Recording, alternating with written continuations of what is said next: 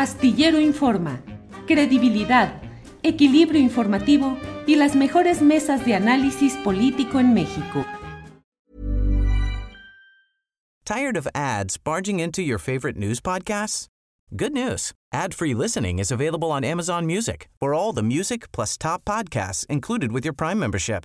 Stay up to date on everything newsworthy by downloading the Amazon Music app for free or go to amazon.com slash news ad free. That's amazon.com slash news ad free to catch up on the latest episodes without the ads. Finding your perfect home was hard, but thanks to Burrow, furnishing it has never been easier. Burrow's easy to assemble modular sofas and sectionals are made from premium, durable materials, including stain and scratch resistant fabrics. So they're not just comfortable and stylish, they're built to last. Plus, every single Burrow order ships free right to your door. Right now, get 15% off your first order at burrow.com slash ACAST.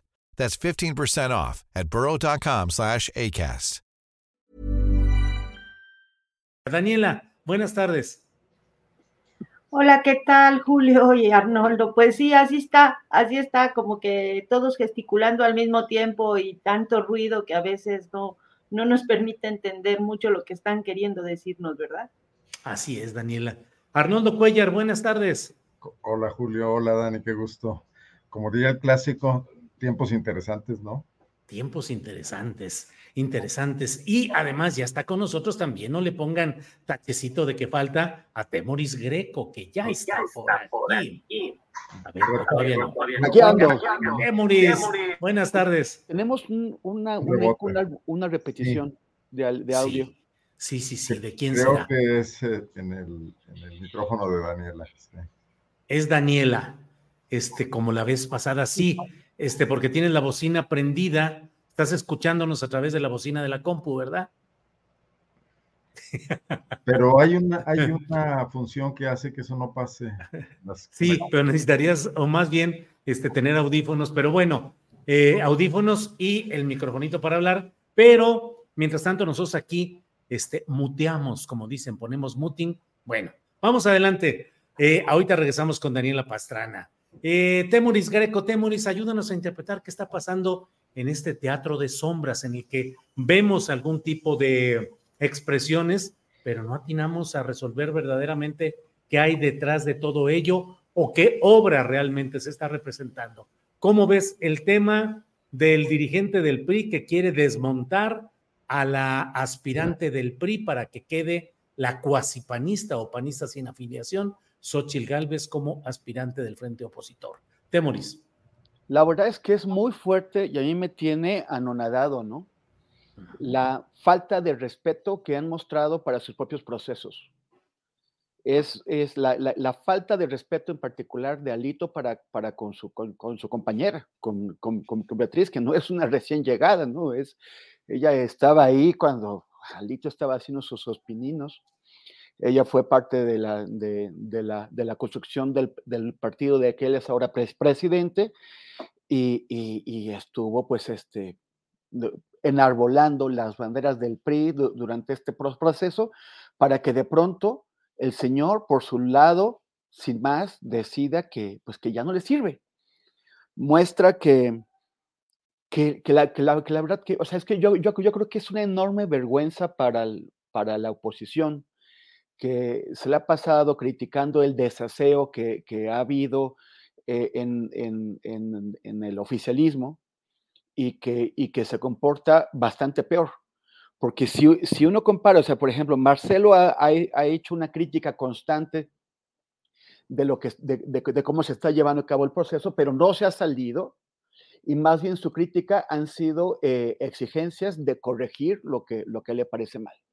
Él, él, ha puesto condiciones y le han aceptado sus, sus, condiciones, más, más, o menos en general, como, como se ve, por ejemplo, en el, en el valor que se le da a la pregunta de la encuesta sobre a quién prefiere la gente, que es un 75%, que fue prácticamente dar a, a Marcel lo que, lo que él quería. Mientras eso ocurre de un lado, o sea, yo veo mucha gente intentando equiparar los dos procesos, cuando el otro proceso, el del, el del Frente Amplio Opositor, pues toda la gente que se ha salido ha salido mal. O sea, todos son unos de, de, plano como Lili Telles no le quisieron entrar porque se dieron cuenta de que era una simulación. Otros se fueron bajando a lo largo del proceso al, al grado de que de que Miguel Preciado eh, eh, le, puso fin a 29 años de militancia en el PAN cuando se dio cuenta de que, de que su partido lo estaba traicionando. Jorge ah, Luis Preciado. Jorge Luis. Este, en, el, caso de, Santiago Krill, de pronto tenía a miles de panistas exigiéndole que se bajara. O sea, si, si van a hacer un proceso con unas reglas, ¿cómo es que de, pronto se juntan todos a exigirle que se baje? y que, y que, y que ya no siga en el proceso. Eso en el caso de los miles de panistas. Y ahora tenemos al presidente del PRI, un hombre pues caracterizado por haber traicionado absolutamente a todo Dios. Ha, traicionado, o sea, creo, no sé si en su familia también había traiciones, pero no lo dudo. Y ahora, traiciona, a Beatriz Paredes. Es, es, es, es una puñalada trapera y, y, y, pone, yo, bueno, yo creo que, que ponen bastante claro quiénes son los que han estado conduciendo este proceso. Y, necesita, también eh, em, pone a, las, organizaciones ciudadanas, esas organizaciones que salieron a defender el INE, que, que, exigieron que se respetara la ley electoral, a las autoridades electorales, un grupo de, ciudadanos muy preocupados por, la, por las formas, pues también los emplaza los emplaza a definirse, porque ellos son los garantes ciudadanos de este proceso. ¿Qué dicen de, toda la sociedad, la, sociedad? ¿Qué dicen de toda la porquería? O sea, ¿cómo es que no? O sea, ¿dónde está Emilio Álvarez y Casa? ¿Dónde está esa gente del Frente Cívico Nacional? E, ¿por, qué, por, qué, ¿Por qué están calladitos? ¿Por qué ven que todo lo operan los partidos? Entonces, ¿cuál es su posición? Más allá de comparsas, de un juego sucio, tan sucio como siempre han sido los partidos que lo conducen. Gracias, Temoris. Daniela Pastrana, ¿qué opinas de este tema? ¿Cómo vas viendo este, pues no sé si baile bufo, farsa o ejercicio democrático el que está sucediendo en el Frente Amplio por México, donde pues corren el riesgo, fíjate nada más la ironía, de quedarse con una aspirante única que ya haría innecesario todo el proceso de encuestas y de votación que habían anunciado. Daniela, tú... A ver si ahora sí ya me escuchan mejor, ya tengo, ya. tengo mi, micrófono. Bueno, eh, mira, hay varias cosas que, que, debemos decir, aunque a mí me hace un poco gracia que, que, que Temoris diga que pues de la traición de, de Alito, porque pues es la historia de ese partido, ¿no? O sea, es, y es la historia muy reciente de los últimos también, eh, desde que se rompió el pacto este en el que todos iban siempre con el candidato en turno y eso desde, desde entonces, pues todos se han traicionado. Eh, y, yo no recuerdo una elección interna del PRI desde que hay elecciones internas, porque antes no, había eso, eh, en la que no hubiera habido traiciones terribles, ¿no? Beatriz ya ha vivido otras con me acuerdo mucho una con Roberto Madrazo, que también se dijeron y se acusaron terriblemente y pues al final ganó la candidatura de Roberto Madrazo.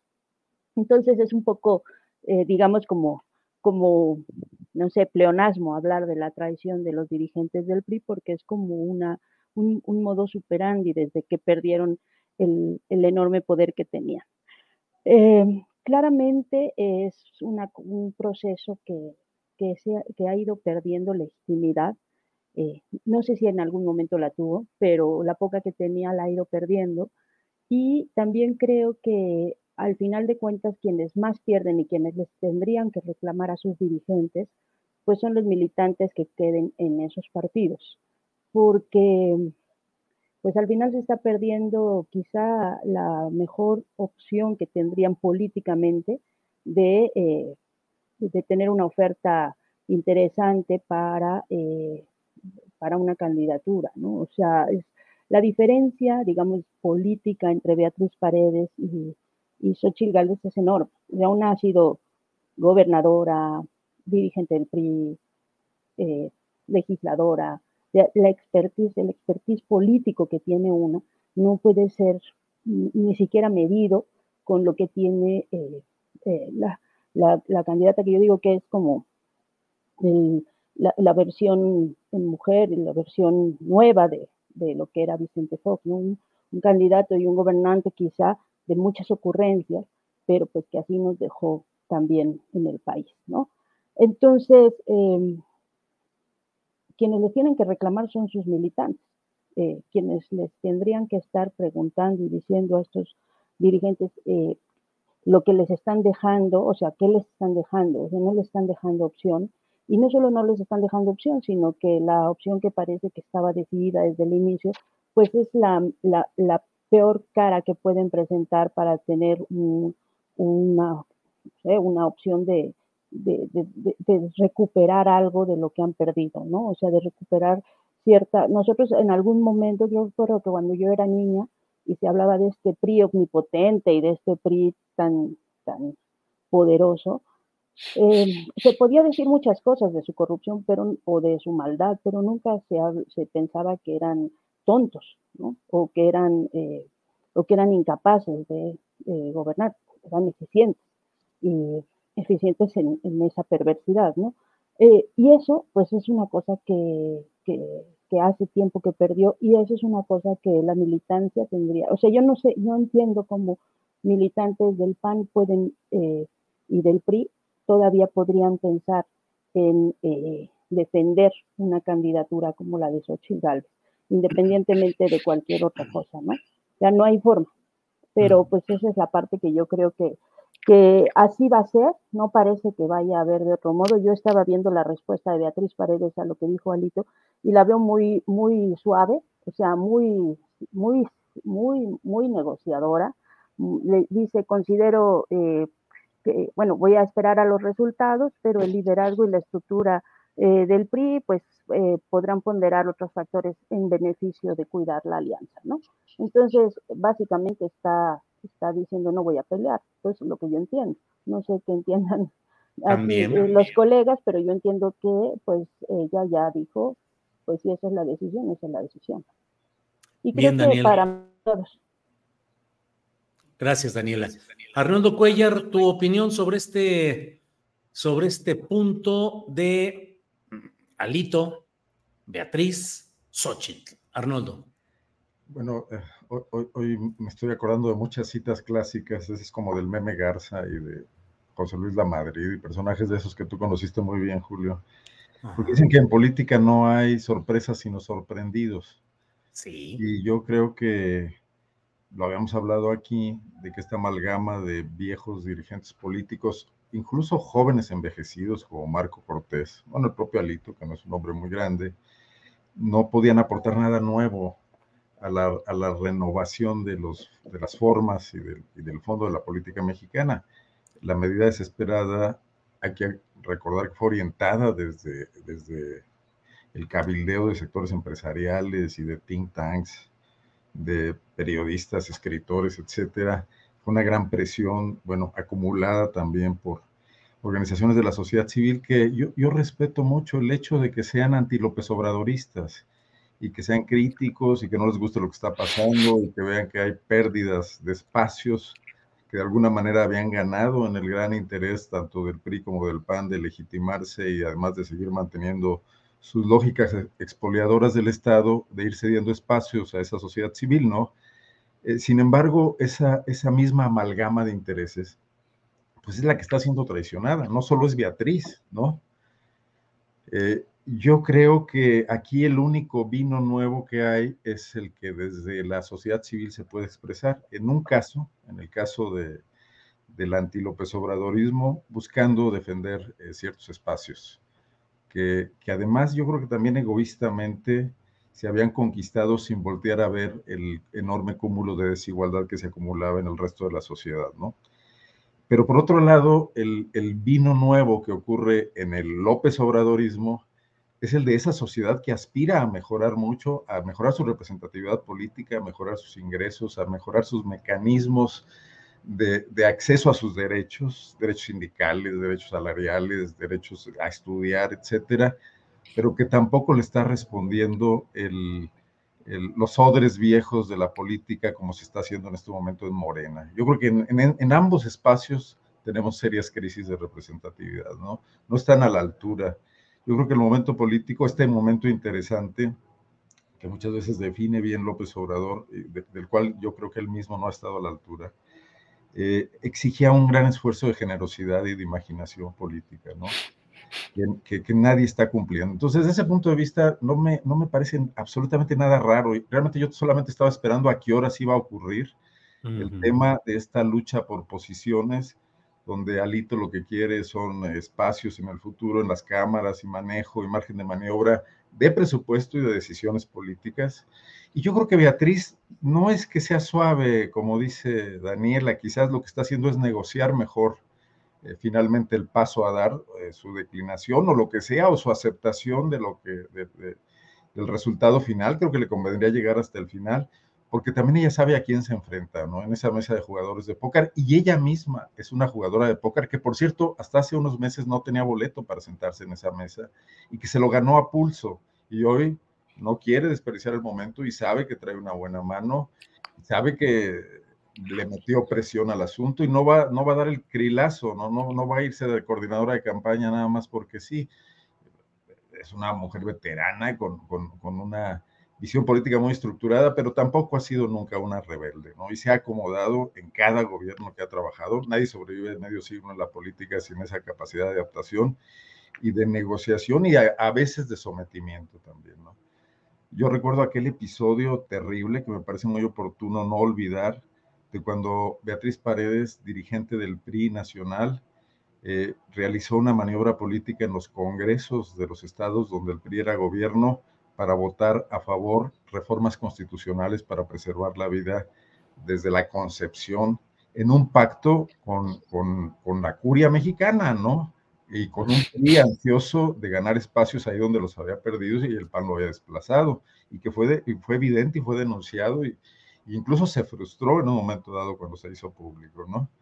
Entonces, eh, bueno, pues Beatriz es una política, con todo, con todo lo que eso significa, y eh, está... Eh, enfrentándosele ahora que le dio la oportunidad, las circunstancias y el destino de lo que ocurrió últimamente a, un perverso como Alito Moreno, ¿no? hasta ese punto no veo nada extraño, ¿no? Lo que sí veo es lo que dije primero, no representan a quienes han confiado en ellos. Bien, Arnoldo. Temuris Greco, eh, valdría la pena preguntarnos qué es el PRI actualmente. ¿Realmente tiene fuerza, presencia, capacidad como para estar modificando el escenario complicado de un año preelectoral tan difícil como es este en el que estamos? Te lo pregunto porque, como lo dice Arnoldo Cuellar, eh, Beatriz Paredes no estaba en, el, en la marquesina reciente, estaba, digamos, ahí entre un prismo de élite, pero relegado, sin mayor presencia.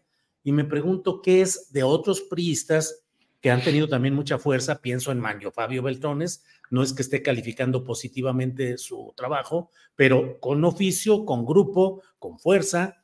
Eh, pienso en personajes como el propio José Murat, que a través de su hijo Alejandro Murat ha tenido mucha relación incluso con el morenismo, según mi punto de vista. Eh, Miguel Ángel Osorio Chong, que tuvo que salir del PRI, que está junto con Claudia Ruiz Maciú y con otros personajes, se escindieron. ¿De veras el PRI tiene hoy fuerza, estructura y capacidad con Beatriz Paredes? Lo digo porque Beatriz finalmente confrontada con grupos internos del PRI, con el grupo de Murat, con el grupo de Manlio Fabio, tiene ese PRI con Alito y con Beatriz, esa fuerza, esa dimensión que hoy le estamos reconociendo indirectamente, Temoris. Ay, Julio, es que me metes en problemas. Luego, cuando, cuando, cuando, digo que es el partido la lagunero institucional, tú y Arturo me echan un montón.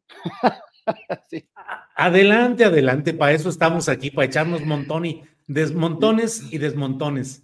Lo que pasa es que en el, en el contexto actual, en el que, en, en, el que todos los, los medianos y los pequeños tienen que juntarse para hacerle frente al grandote, pues eso sigue, sigue teniendo una, una, fuerza importante. Ya es una triste sombra en, comparación, obviamente, con lo que llegó a ser todavía hasta hace cinco o seis años, cuando, o sea, el, el PRI perdió por primera ocasión desde 1929, por primera vez perdió el control de más de la mitad de, de, de las gubernaturas en 2016, o sea, hace siete años.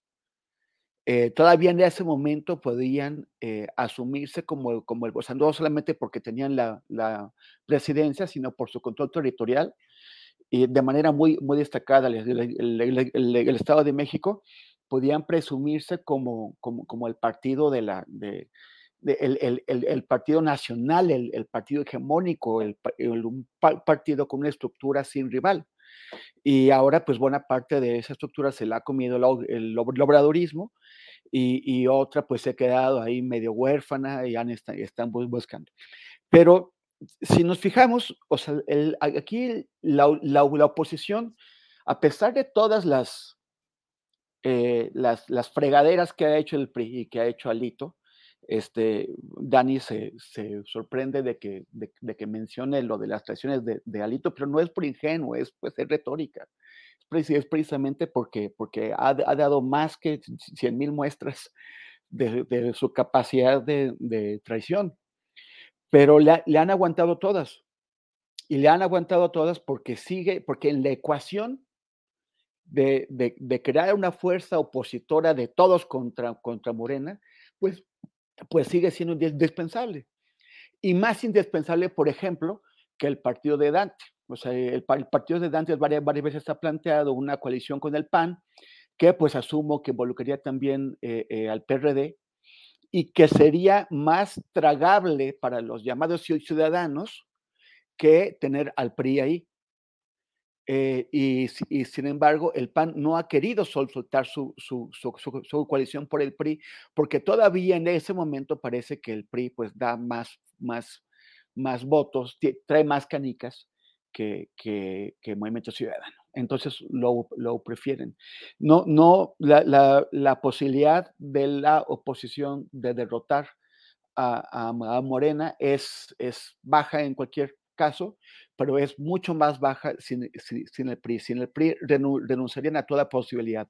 Aquellos adentro del PAN, que hay muchos, que llevan ya eh, meses y, incluso años advirtiendo que esta coalición PRI-PAN, aunque, aunque siempre ha sido el PRIAN, pero una cosa es, eh, son, son coaliciones puntuales sobre, ciertos temas o incluso como, como la, de, eh, la, del Frente por México, la que hizo Peña Nieto.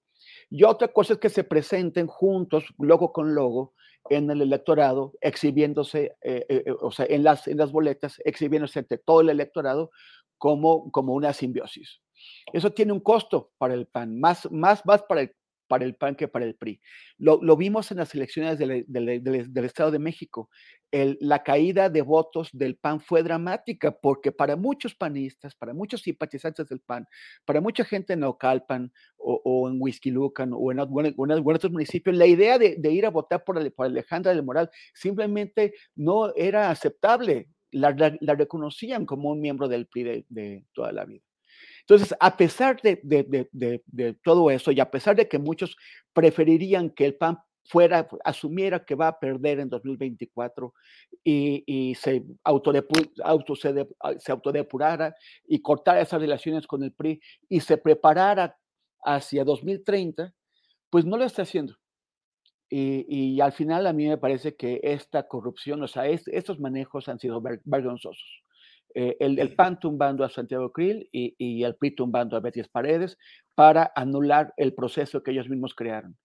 Entonces, yo creo que, se dibujan muy, bien hacia los años que vienen y las nuevas opciones electorales, o sea, en, un nuevo sistema de partidos, a mí me parece que el PRI no va a tener lugar y que eh, vamos a ver si el PAN lo, tiene, en, pensando de aquí a seis o siete años. Bien, Temoris. Daniela Pastrana sigue viviendo ese PRI que conocimos, disfrazado ahora de nuevos personajes. ¿Por qué hoy estamos metidos otra vez con el PRI como un personaje, pues si no central, cuando menos del elenco dominante del escenario, cuando parecía que el PRI era ya un dinosaurio en verdaderas vías de extinción? ¿Será que ese dinosaurio, como luego dicen, ni se crea ni se destruye, solo se transforma, Daniela? No, yo no creo, Julio. Yo creo que eh, yo creo que ese dinosaurio que conocimos, que conocimos el siglo pasado, ese sí ya no, ya, ya está agonizando, sino es que ya no, no existe. No vamos a volver a ver un partido así, totalitario como fue ese, eh, porque era un sistema, era, era, era, era la derecha, era la izquierda, era el centro, era todo, ¿no? Estaba en toda nuestra vida. Eh, eh, pública. Entonces, yo, creo que eso no, va a volver a ocurrir, es muy difícil, y menos con la fragmentación que hay ahora de partidos en México y en el mundo.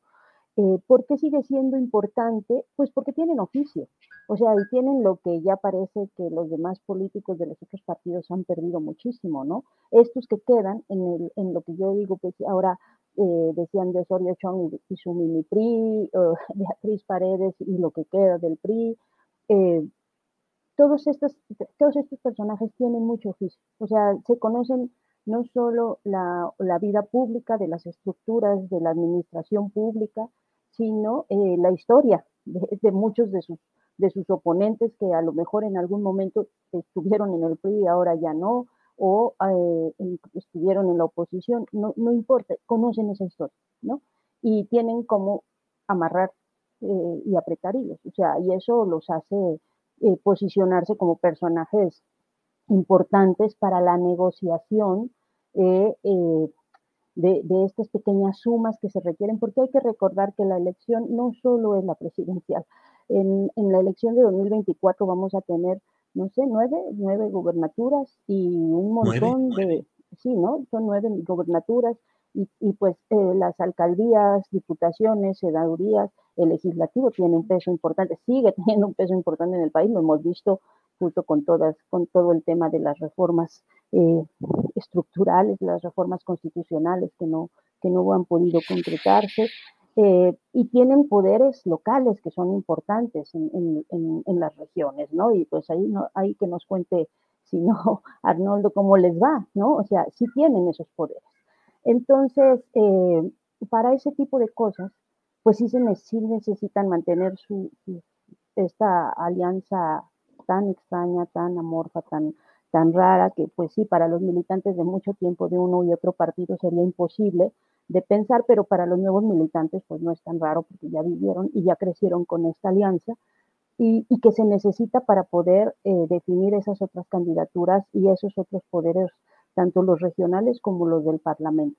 Entonces, pues en ese, en ese, en ese contexto, pues los personajes, sí, como, como, como Beatriz, los que tienen esta, esta experiencia enorme de la vida política en México, pues, pues, pues sí, justo tienen con qué negociar, ¿no? Y, que, y, tienen las piezas, los haces bajo las cartas ahí eh, eh, para, para poder obtener estos espacios que, no son menores, o sea, porque el país ya no, nunca va a volver a ser ese en el que el presidente decía, y todo se hacía como decía el presidente, aunque este que tenemos tenga mucho poder, pues no ha podido pasar muchas de sus reformas constitucionales, ¿no? O sea, eso, eso hay que tenerlo claro y así en esos, esos cotos locales, pues son, son, pues van a ser los que, los que definan también muchas de las cosas que vamos a tener en los próximos seis años. Bien, Daniela Pastrana, gracias. Arnoldo Cuellar, eh, pasando al tema de la candidatura o la coordinación nacional. Pero me para encanta la esa pregunta, Julio. Déjame hacer una breve. Déjame poner un poco de desorden. ya empezó aquí el desorden, por favor. Daniela, así me tratan. Adelante, Arnoldo, ya lo sabes. Es que, es que hay, un, hay un cultural eh, que está presente en la sociedad mexicana en muchos espacios y que ese no va a desaparecer fácilmente. Mira, eh, el PAN de Guanajuato es un, es un PRI consumadísimo. Yo le he preguntado a muchos eh, amigos de la Ciudad de México qué pensarían si Andrés Manuel López Obrador tuviera el control absoluto, absoluto y total del Poder Judicial. En Guanajuato, el gobernador Diego Sinué hizo a su primera jefa en un despacho de, de abogados presidenta del Poder Judicial, sin estar eh, la convirtió en magistrada y a los tres años la hizo presidenta, sin tener una trayectoria previa. Había sido juez hacía 25 años. El Congreso de Guanajuato es una oficialidad de partes del poder eh, ejecutivo, pero incluyendo al PRI y, bueno, el PRD ya no tiene curules, sobre todo al PRI, ¿no? A veces hasta algunos diputados de Morena votan con el PAN. Eh, los periódicos de Guanajuato no exhiben una crítica es excepcional, excepcional que la prensa normal, convencional, no siga la televisión, la radio, etcétera, publican boletines de prensa como notas principales en todos sus espacios informativos. Así no está el país, así no está la Ciudad de México con el gobierno de la Ciudad de México. Entonces, este retroceso que tenemos acá es el que nos quieren proponer para que regrese a, nivel nacional como un plan, me parece muy débil. Cuando, cuando les decimos, bueno, ¿y por qué en este momento lo que está ocurriendo en Guanajuato no es noticia? Pues nadie le importa, ¿no? Porque estamos centrados en los grandes temas nacionales. Pero me imagino que así ocurre en Chihuahua y que así ocurre en muchos otros estados en, donde gobierna el PRI, también en el Estado de México, por ejemplo, salvo cuando llegó la oposición a controlar el Congreso. Las universidades. Muchísimos rectores están tratando de establecer casi casgos al estilo del que tuvo Padilla en la Universidad de Guadalajara. Eso no es un prismo cultural. La Sosa Nostra, que por fortuna ya, ya fue de alguna manera erradicada. O sea, en muchos espacios de la sociedad, esta forma de hacer política corporativa, totalizadora, de voluntades únicas, de negativa del diálogo, de, de cero oposición, está presente. Yo no sé si hasta en los clubes de leones, ¿eh? de alguna manera. Pero entonces esa es una cuestión que creo que sí deberíamos voltear a ver por qué es lo que impide eh, que surjan nuevas formas de hacer política si desde la sociedad se están repitiendo esos, esos, esos patrones, ¿no? La otra es que el PRI, frente a, esa primera pregunta que hacías, evidentemente ya no tiene estructura si no existe como tal, porque todas dependían del dinero público. Y cuando se acabó el dinero federal, eh, los gobernadores lo sostuvieron durante los años de, de, los gobiernos panistas y hoy no tienen ni lo uno ni lo otro. Entonces, Alito Moreno dirige como Hitler en el búnker de Berlín ejércitos imaginarios, cuando dice que la estructura del PRI esa es absolutamente inexistente. Oye, Arnoldo, déjame nomás comentarte esto. Efectivamente, lo que tú dices yo lo comparto. Y la pregunta que yo he hecho es, ¿cómo esos ejércitos imaginarios pueden eh, impactar, estremecer, cambiar la ruta de un proyecto aparentemente tan poderoso como es el que quiere enfilar a Xochitl Gálvez. Es decir, por la, por esos misma razón, por la misma razón que desde la Ciudad de México no se ve ni Guanajuato, ni Querétaro, ni Michoacán, porque están todos metidos en una pequeña vecindad, negociando en mesas, sentados enfrente unos de otros, ¿no? Engañándose, en esa mesa de póker. La culpa es de los chilangos, Arnoldo Cuellar. No, no. ¿Tired of ads barging into your favorite news podcasts? Good news. Ad-free listening is available on Amazon Music for all the music plus top podcasts included with your Prime membership. Stay up to date on everything newsworthy by downloading the Amazon Music app for free or go to amazon.com slash news ad free. That's amazon.com slash news ad free to catch up on the latest episodes without the ads. Imagine the softest sheets you've ever felt. Now, imagine them getting even softer over time. I'm here to tell you about Bowl and Branch sheets. In a recent customer survey, 96% replied that Bowl and Branch sheets get softer with every wash. They're made from the rarest organic cotton and designed to get softer over time. Try their sheets with a 30-night guarantee, plus 15% off your first order with code BUTTERY. So head to B-O-L-L and branch.com today. Exclusions apply. See site for details. De la élite política del país. va, a hacer escenografías a los estados como los foros de, que, que, hizo el Frente Amplio por México, pero que no se adentra. A ver, si por algo Andrés Manuel López Obrador les arrebató el poder a esa mafia, fue porque recorrió el país y las calles a pie durante 18 años. Por eso el fenómeno Xochitl, que, que hoy vuelven a defender muchos en los medios, no lo es tal, porque no lo puedes construir en cuatro semanas, ¿no? Claro. Bien, Arnoldo, déjame pasar con Temoris Greco. Temoris, ¿cómo ves? otra pregunta nos olvidamos. Le damos la vuelta, vamos con Temoris y ahorita regresamos contigo con la misma pregunta, Arnoldo. Eh, Temoris Greco, em, ¿cómo ves el proceso interno de la 4T, Morena y sus aliados? Particularmente me ha llamado la atención que Alfonso Durazo y Mario Delgado, que son los jefes políticos de Morena, uno preside el Comité Nacional, otro preside el Consejo Nacional, pues han dicho que no hay sustento, que las pruebas que presentó o dijo presentar Marcelo Ebrard respecto a malos manejos que podrían ser incluso delictivos, uso de recursos públicos de una Secretaría Federal para promover una aspiración, pues que no, que nomás no pasaron, que no son válidos, que no hay ninguna irregularidad. ¿Qué crees que se esté eh, fraguando, Temoris? ¿Escisiones? ¿Marcelo que brinque y diga, claro que están demostradas? ¿O Marcelo irá acompasándose al ritmo necesario para no hacer más olas? Temoris. Bueno, no sabemos qué pruebas presentó. Tampoco sabemos si las tenía. Si tuvo la oportunidad, o sea, una cosa es que te llegue alguien a contar, oye, vi estructura del bienestar haciendo esto por, Claudia, y otra cosa es que tú puedas reunir las, pruebas, no es fácil. Y también puede haber sido un artilugio retórico de, Marcelo para, sustentar su, su, su posición de, fuerza interna y obtener eh, pues una, unas mejores condiciones de, negociación adentro. O sea, yo, yo sigo viendo lejos la posibilidad de que Marcelo rompa y se salga. Y más bien eh, lo, lo, que creo es que eh, son, son juegos internos para tratar cada quien de tener pues mejores cartas para el póker.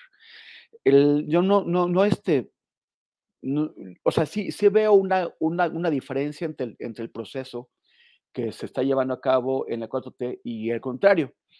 Eh, una, una, una, diferencia que sí está marcada, o sea, porque el presidente ha puesto un esfuerzo especial en tratar de sacar las cosas bien y de evitar estas decisiones.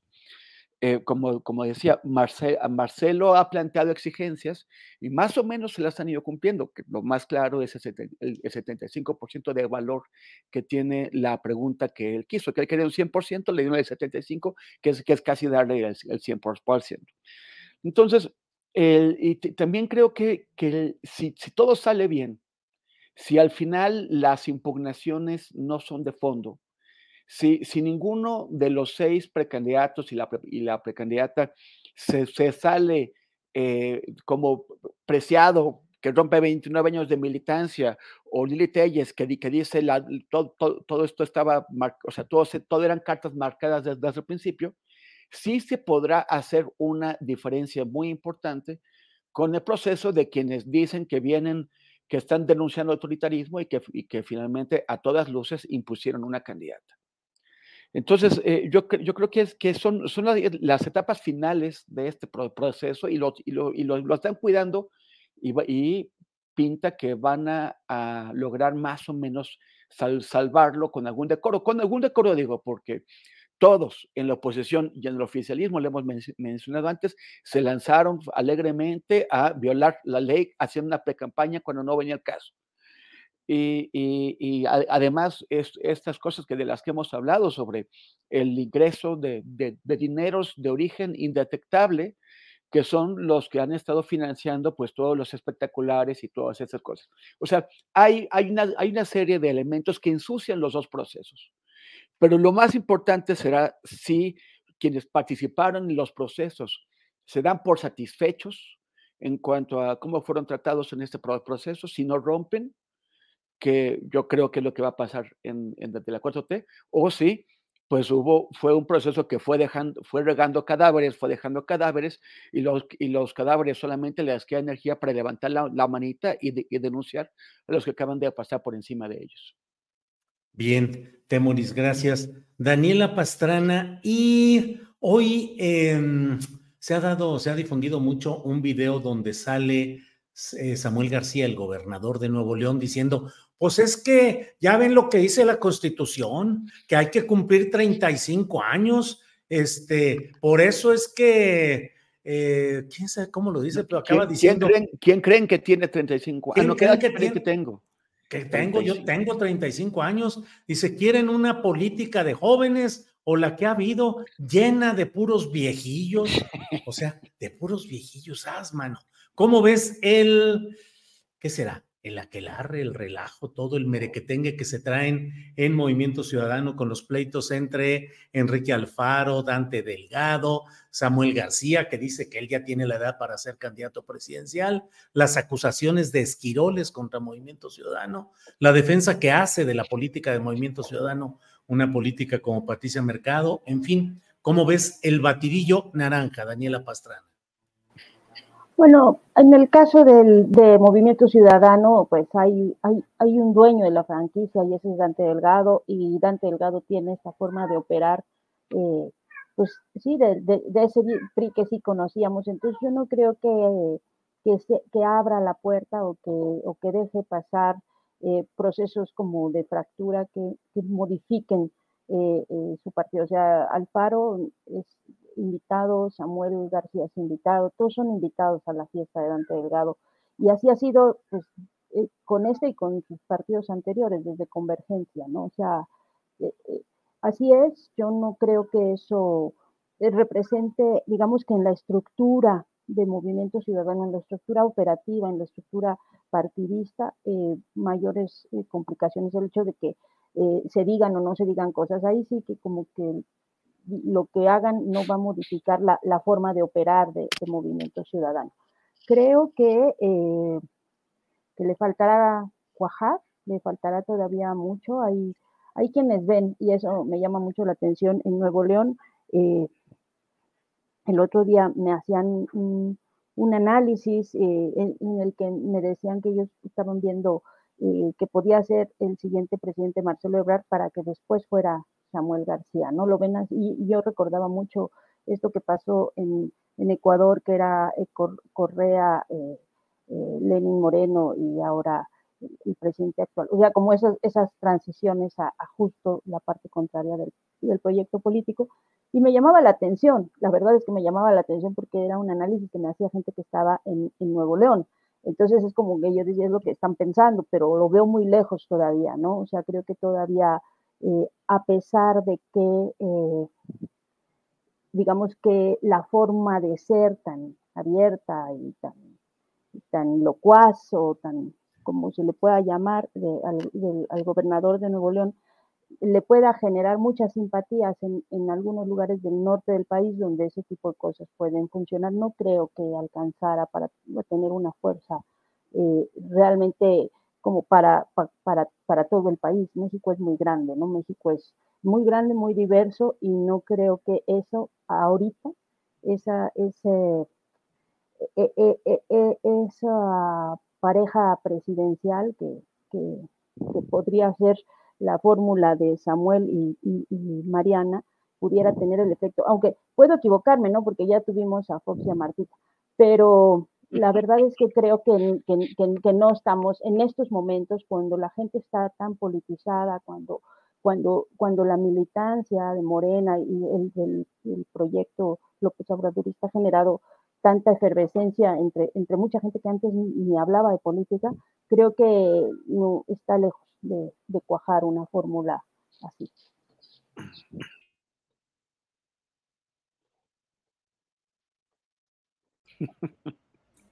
Yo mismo me quito y me regreso. Yo me silencio y luego es, fíjate nada más. Arnoldo, pues llega el momento. contribuyendo al desorden Montessori. Sí, sí, sí, pues imagínate. Arnoldo, eh, ¿qué opinas de, de, este tema? Que además eh, te dije que dando la vuelta te preguntaría sobre cómo ves el proceso de la 4T.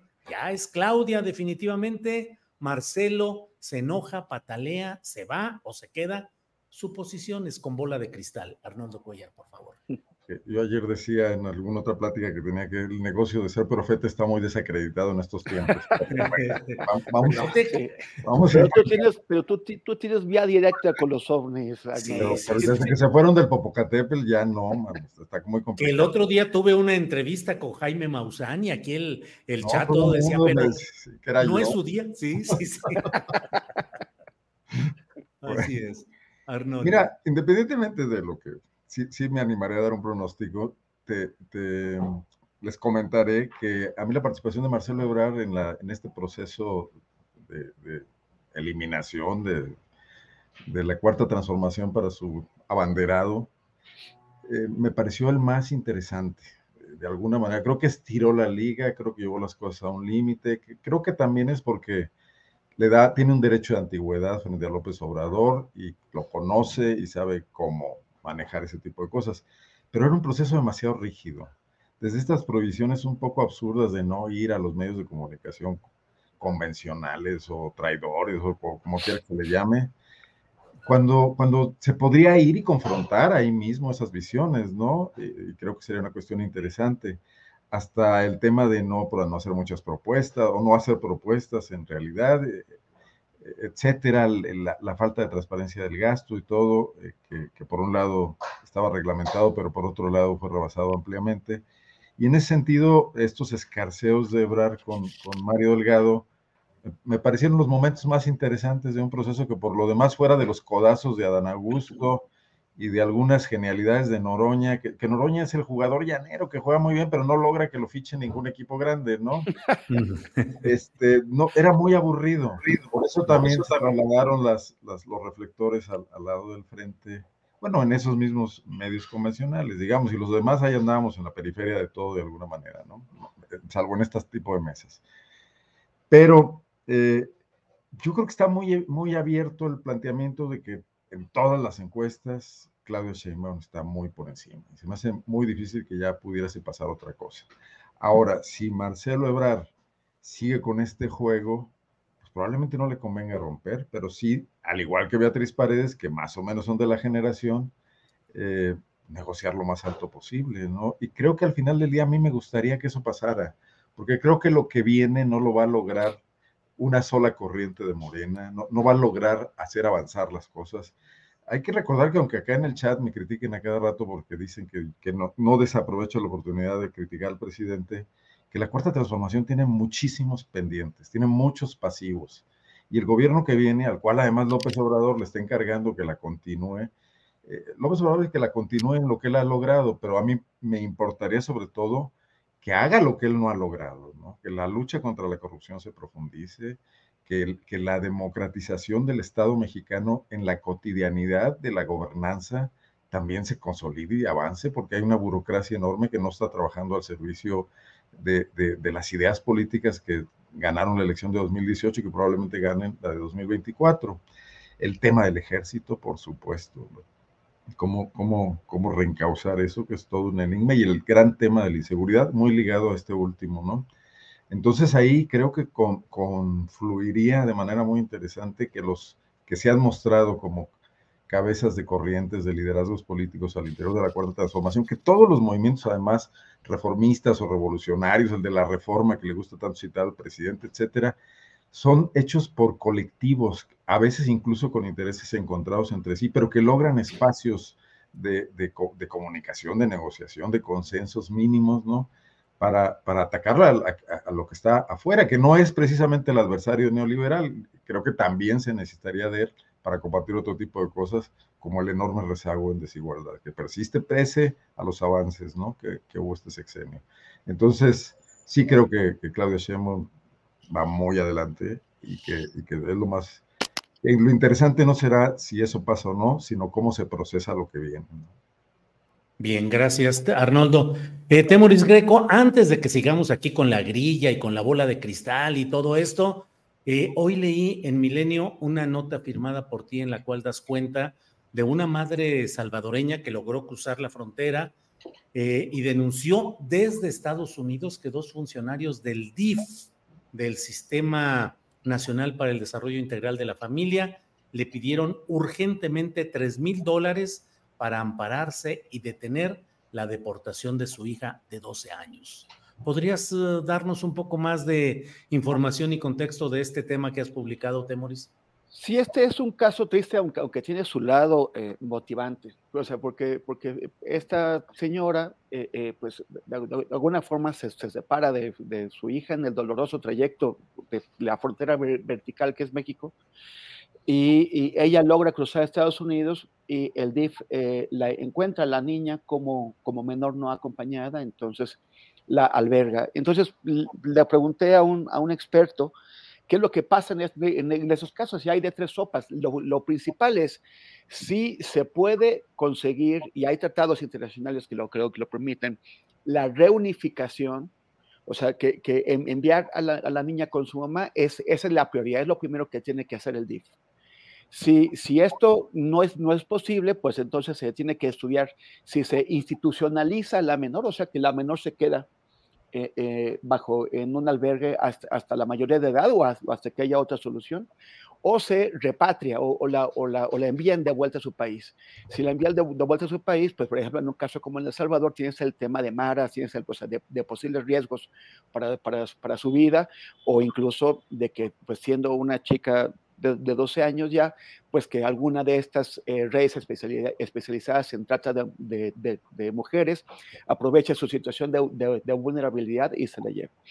Entonces, eh, la, mamá logró, este, ¿quién, ¿quién, sabe cómo atravesar esta maraña? Llamó al teléfono correcto eh, y, y, y de, la Procuraduría para, para, para, la defensa de la, de la niñez, tiene un nombre larguísimo y, ahí presenta la denuncia eh, ante, gente que trabaja ahí y que, y se escandaliza al, al, ver que los funcionarios, de, acuerdo con esa denuncia, el director de medidas de protección y el, y el subdirector de medidas de protección, o sea, de medidas de protección, le estaban pidiendo a esta señora que aportó además evidencias, aportó capturas de pantalla de WhatsApp y aportó también emails y, una serie de y, audios, en donde le están pidiendo 3 mil dólares con el argumento de que a su hija, o sea, lo que ellos tienen que hacer es reunificarla con, su mamá.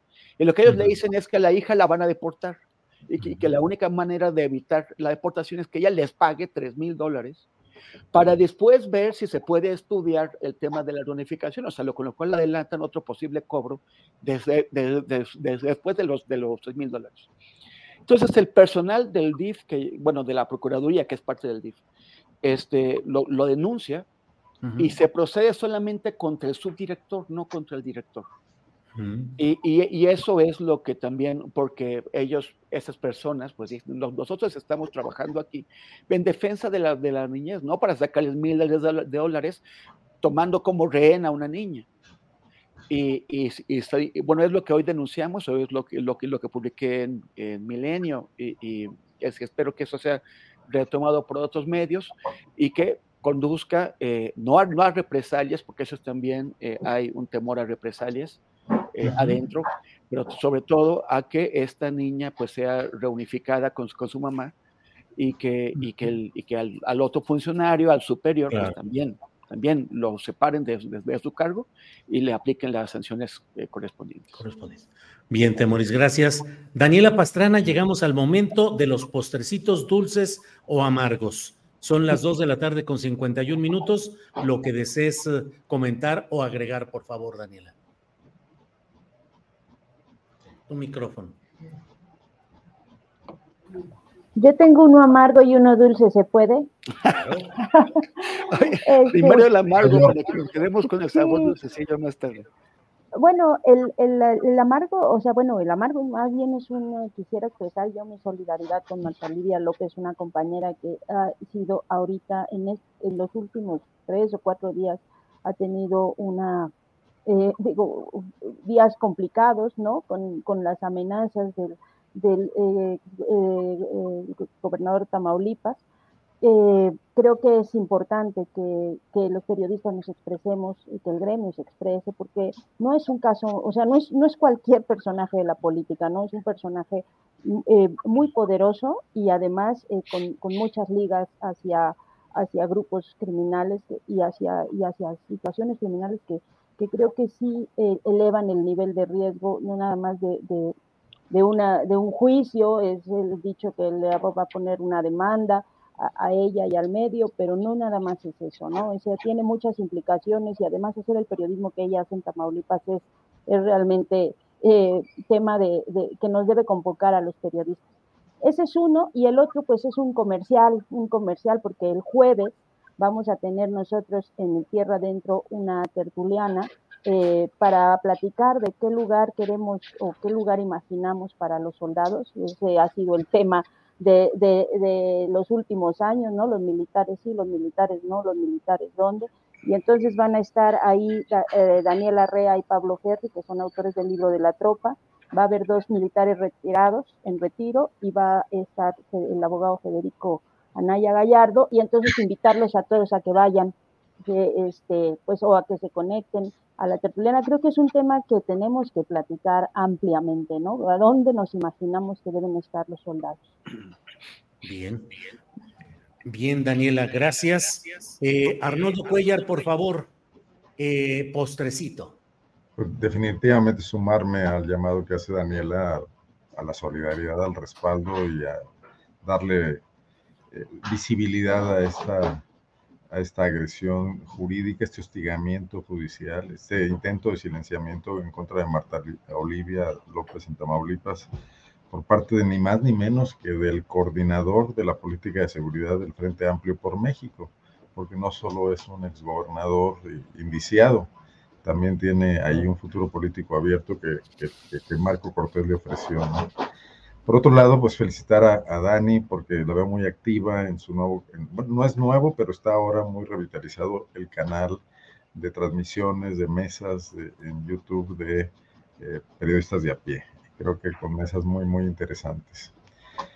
Finalmente, pues eh, nada más es esperar lo que pase este fin de semana. A mí me parece que el verdadero fenómeno eh, al interior del, del, Frente Amplio por México lo constituyó Beatriz Paredes, porque creo que siempre son más, eh, son más enigmáticos cuando resucitas que cuando naces. Y creo que de alguna manera Beatriz Paredes resucitó y Xochitl Gálvez simplemente nació a esta situación política independientemente de lo que pase, creo que, no tanto por el prismo, porque creo que, Beatriz podría reformularse a sí misma como política si se la creyera de verdad, tiene los elementos para hacerla y utilizar este capital político para algo más que para servir solo de, intercambio en esa mesa de hombres que están decidiendo las cosas, ¿no? Claudio, Alito y Marco, y hasta Zambrano. Bien, gracias Arnoldo. Temoris Greco, para cerrar este programa, postrecito final, por favor. Ahora que, me, que mencionó Arnaldo a Jesús Zambrano, o sea, vi, lo, eh, este video que sacó eh, como intentando hacerse muy convincente y, todo también después de, haber, de haberse sumado a la cargada. Y es así como que, bueno, pues eh, Jesús hablando a quién se imagina que convence, no, no, sé, pobre, pobre señor. Pero bueno, también totalmente, o sea, me, me, parece increíble que ese frente opositor haya nombrado cabeza de vaca en temas de seguridad. O sea, nada más que todavía lo, lo, sigan tomando en cuenta. Si es un prófugo, es un tipo que con todas las, las, las denuncias de, de, sus, de, sus sociedades criminales, y, le dan eso. Es como una broma. O sea, no se tiene respeto de, verdad ni a sí mismo. Entonces, sí, totalmente de acuerdo y sumándome a, a, lo de Marta Olivia y es un escándalo y, bueno, pues ahí estaremos con ella eh, apoyándola. Y, yo, nada más un, pequeño comentario sobre los, libros de texto. ¿Qué, qué, mal? Es que, es que es muy, muy penosa la discusión sobre los, libros de, texto, porque te das cuenta que el 90% de las opiniones están marcadas por qué postura tengas tú en, en la cuestión electoral. Si, si, estás a favor de unos, estás eh, a favor de los libros, si estás en contra de los libros, de, otros, pues estás en contra de los, de, los, de, los, de, los libros. Y eso finalmente ha dejado a los niños de seis estados también atrapados, atrapados en una discusión electoral, electorera, totalmente. ¿Y, cómo, cómo pueden permitir eso? O sea, ya ni, ni siquiera en, Guanajuato, que, que, tienen esta dictadura eh, de, este prismo yonquista, como, como, lo, como lo, nos lo explicaba Arnoldo, eh, se atrevieron a, no distribuirlos pero, pero hay otros que son todavía más, más oscurantistas. Entonces, eh, el día de ayer, eh, mi, querido eh, Juan Fe Castro Gessner, que es director y productor en Ojos de Perro, pues llevó a su hijo, a Sillari, que niño precioso, a la escuela y le dieron sus libros y nos envió por, pues, mensaje privado algunos amigos las, fotos del niño con sus libros. Y ya los estuvo viendo Juan Fe junto con Sillar y los dos están muy contentos y les encantaron los libros. O sea, dicen, pues sí, pues hay detalles y todo eso, y eso, la discusión sobre los detalles se tiene que dar pues para que sean corregidos pero han ido a una, a, un, a una ofensiva de acoso y derribo donde lo que menos importa son los libros y lo que menos importa es la educación y los niños, lo que importa es herir al contrario. Y esto es muy triste, es también otro reflejo de una enorme irresponsabilidad. Esos libros tienen que ser repartidos ya. Bien, bien, pues Temoris, muchas gracias. Daniela, Arnoldo, muchas gracias por esta ocasión y espero que pronto nos veamos para seguir viendo desenlaces políticos y preelectorales. Daniela Pastrana, muchas gracias y buenas tardes. Muchas gracias y ya veremos el, fin de semana si Arnoldo Silo tuvo esos dotes de oráculo y sí le atinó. Es el único que, me explica. Vamos, vamos a ver. Arnoldo, pues con la vista puesta en el universo político y más allá, esperemos que todo salga bien. Gracias, Arnoldo. Pero que conste que no aposté nada. No apostaste nada. Fíjate, Ay, oye, a ver, a ver, ¿cómo? Entonces no estás hasta convencido. ¿Qué clase de pronóstico es ese? No, tienes, que, tienes que convocarnos a alguna reunión nocturna, no necesariamente en las tertulianas que organiza muy bien Daniela, pero en alguna fuga nocturna, si es que pierde, ¿verdad, Temoris? Me estaba acordando de lo mínimo, lo mínimo. Las metáforas deportivas que hemos usado aquí otras veces. Me parece que el, tema del Frente por México es como, como los partidos de la CONCACAF, que hace muchos años México sí ganaba y eso hacía que crecieran las expectativas sobre el Mundial. Y aquí ni siquiera quieren dejar que llegue a la final este, Xochitl contra Beatriz, ¿no? Sí, el gran problema de la CONCACAF es que luego ya no. creció, ya no, y ahora México anda sufriendo totalmente. En fin, Temurit, pues muchas gracias y buenas tardes. Gracias, gracias Julio. Arnoldo, Dani, qué bueno está contigo y por, por, favor los invito a seguirnos en nuestras redes. Como siempre ya saben que en todas, en todas yo aparezco como arroba Temoris. Gracias y nos vemos el martes próximo. Saludos, gracias. Tired of ads barging into your favorite news podcasts? Good news. Ad-free listening is available on Amazon Music for all the music plus top podcasts included with your Prime membership. Stay up to date on everything newsworthy by downloading the Amazon Music app for free or go to amazon.com slash news ad free. That's amazon.com slash news ad free to catch up on the latest episodes without the ads. ¿No te encantaría tener 100 dólares extra en tu bolsillo? Haz que un experto bilingüe de TurboTax declare tus impuestos para el 31 de marzo y obtén 100 dólares de vuelta al instante. Porque no importa cuáles hayan sido tus logros del año pasado, TurboTax hace que cuenten. Obtén 100 dólares de vuelta y tus impuestos con 100% de precisión. Solo con Intuit TurboTax. Debes declarar para el 31 de marzo. Crédito solo aplicable al costo de la presentación federal con TurboTax Full Service. Oferta sujeta a cambios o cancelación en cualquier momento. Para que te enteres del próximo noticiero, suscríbete y dale follow en Apple, Spotify, Amazon Music, Google o donde sea que escuches podcast. Te invitamos a visitar nuestra página julioastillero.com.